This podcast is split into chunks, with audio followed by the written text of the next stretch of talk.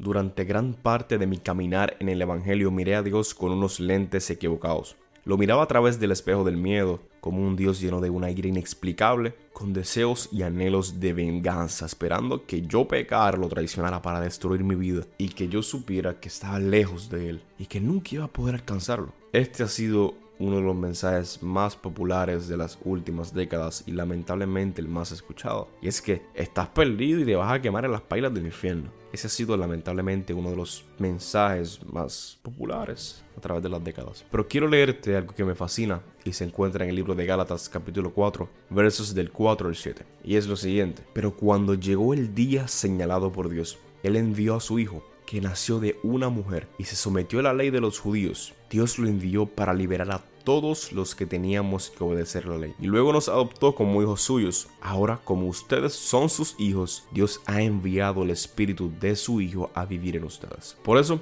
cuando oramos a Dios, el Espíritu nos permite llamarlo papá. Querido papá, ustedes ya no son como los esclavos de cualquier familia, sino que son hijos de Dios y como son hijos, gracias a Él, tienen derecho a recibir su herencia. Me fascina ese texto.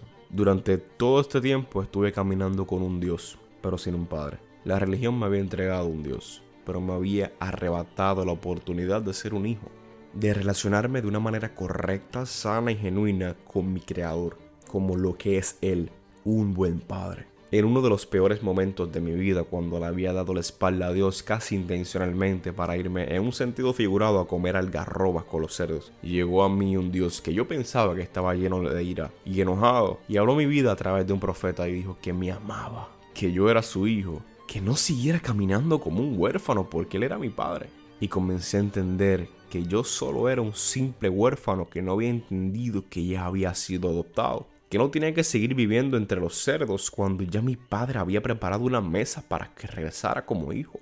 Yo esperaba encontrarme con un Dios lleno de ira, enojado, loco por arrancarme la cabeza, pero por el contrario encontré un Dios lleno de amor que me estaba esperando para restaurar mi vida. Mis lentes fueron cambiados, porque es mucho más fácil mirar a Dios como un jefe que como un padre porque se nos hace difícil asimilar que un ser todopoderoso nos perdone una y otra y otra vez cuando en realidad lo que merecemos es que nos destruya, es que no nos perdone más. Pero lo único que nos pide es que creamos en Él y que nos apartemos del mal. Hemos reducido a Dios a un solo personaje enojado y alejado de su creación que busca destruir todo lo que no se parece a Él lo hemos reducido a un ser que está ahí bien lejos, bien lejos, bien lejos de nosotros y que es inalcanzable.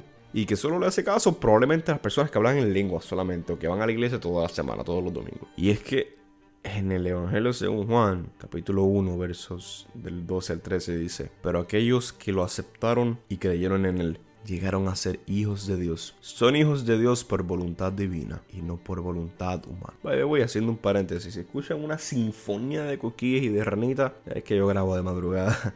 Ese, no, es el público que tengo disponible que siempre me acompaña. Paréntesis. Lamentablemente las iglesias se convierten en orfanatos cuando hablamos de un Dios que castiga al pecador, pero no de un Padre que restaura la vida de sus hijos. Y es que se nos hace más fácil entender que un Dios todopoderoso nos castigue por nuestras faltas y nos destruya a que nos perdone por su gracia. Preferimos ver a Dios como un jefe al cual le decimos, oye, ponché el domingo, yendo a la iglesia, hice overtime porque el culto se acaba un poquito más tarde, tú sabes, y fue servicio de oración. Wow, Dios mío, tú tienes que estar súper contento conmigo, tú me tienes que amar porque estoy haciendo las cosas que tú quieres. Y eso está bien, congresen, vayan a la iglesia. Pero Dios está más interesado en que te relaciones más como un hijo, porque esa es tu identidad, a que lo mires como un patrono, que tú solamente haces una función, porque tú no te defines por lo que haces, sino por lo que eres. Y eres un hijo adoptado por el Padre. Y sí, Dios corrige, no me malinterprete. Varios azotes yo me he cogido, y como dice en el libro de Hebreos, y ya no he olvidado por completo las palabras de aliento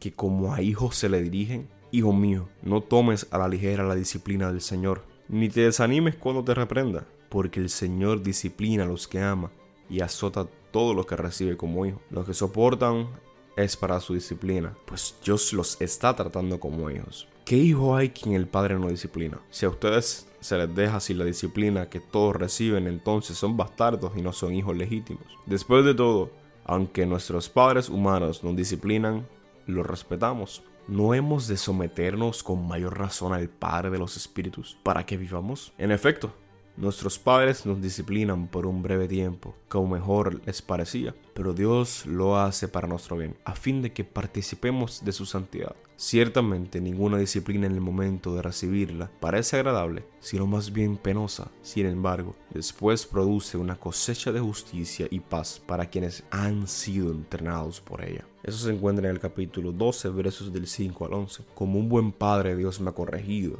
como un buen padre Dios me ha disciplinado, pero como un buen padre me ha restaurado. Nunca me ha abandonado en mis peores momentos y me prometió estar conmigo hasta el final y no hay nada que me pueda separar de él. Sí que no es lo mismo que me corrija que me destruya, porque el plan de Dios es redimir al mundo. Porque para eso vino Él, para salvar el mundo y que todo el que crea en Él no se pierda, más que tenga vida eterna. El Dios que sana es mi Padre el que pelea es mi Padre, el que me prospera es mi Padre, la paz me la da mi Padre. Que sea Padre, Dios no minimiza su poder, sino que le da sentido a su cuidado por nosotros. El que levanta banderas, mi Padre. El que dividió el mar es mi Padre porque ese es su poder. Y quiero cerrar con esto, que nuestros cultos no sean reuniones de huérfanos buscando algo que ya se nos ha entregado. Y es la identidad, Padre que nos está amando que nos persigue, que nos busca, que nos ama, que está enamorado de nosotros. Nosotros no somos cualquier cosa. Nosotros no estamos solos. Debemos ya cambiar el chip, cambiarnos los lentes y ver a Dios de otra manera, porque de la manera que lo miramos no es la correcta. Alaba, alma mía, al Señor.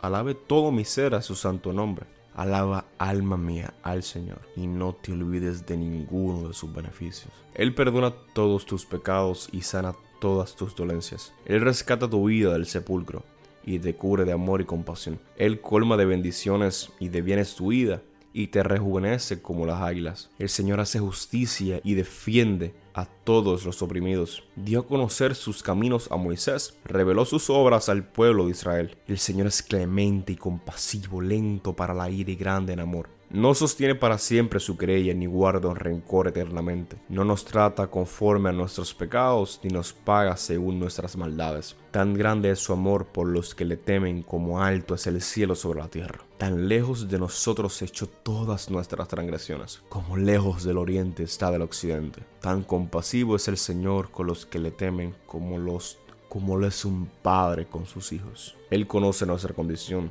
sabe que somos de barro. El hombre es como la hierba, sus días florecen como la flor del campo, sacudida por el viento. Desaparece sin dejar rastro alguno. Pero el amor de Dios es eterno y siempre está con los que le temen. Su justicia está con los hijos de sus hijos, con los que cumplen su pacto y se acuerdan de sus preceptos para ponerlos por obra. El Señor ha establecido su trono en la tierra. El Señor ha establecido su trono en el cielo. Su reino domina sobre todos. Eso es un salmo, el Salmo 103, versos del 1 al 19. Dios te sostiene en la palma de su mano, porque es un buen padre. Es hora de que dejemos de mirar a Dios como un señor balbú, viejo, arrogante, molesto, con problemas de autoestima, que está loco por picarnos en la cabeza.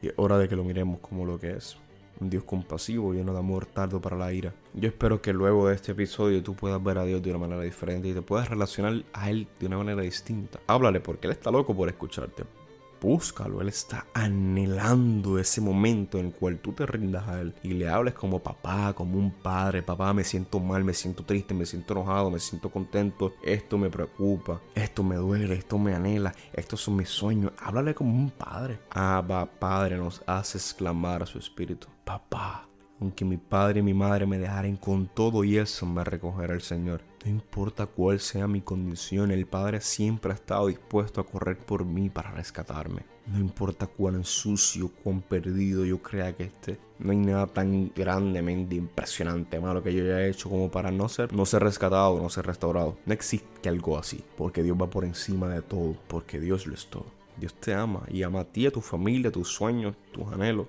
Dios quiere escucharte. Gracias por ser parte de este hermoso proyecto. Gracias por siempre estar ahí sintonizándome. Gracias por ser parte de este hermoso proyecto. Sabes que me puedes seguir a través de las redes sociales en Instagram, TikTok y YouTube como JEANTCV. Recuerda que tenemos una marca de ropa llamada Versículo. Las puedes encontrar en Instagram como Versículo PR y hacer tu compra. Dios te cuide y te guarde. Ti y a toda tu familia. Y por favor, esta noche, este día, esta mañana, cuando cuando termines de escuchar este episodio, corre a los brazos de papá. Corre a él, porque él es un buen padre. Y está deseoso por escucharte. Y decirte, hijo mío, cuánto te amo. Yo morí por ti para que no te pierdas. Si tengas vida eterna, sí que corre a él. Bendiciones.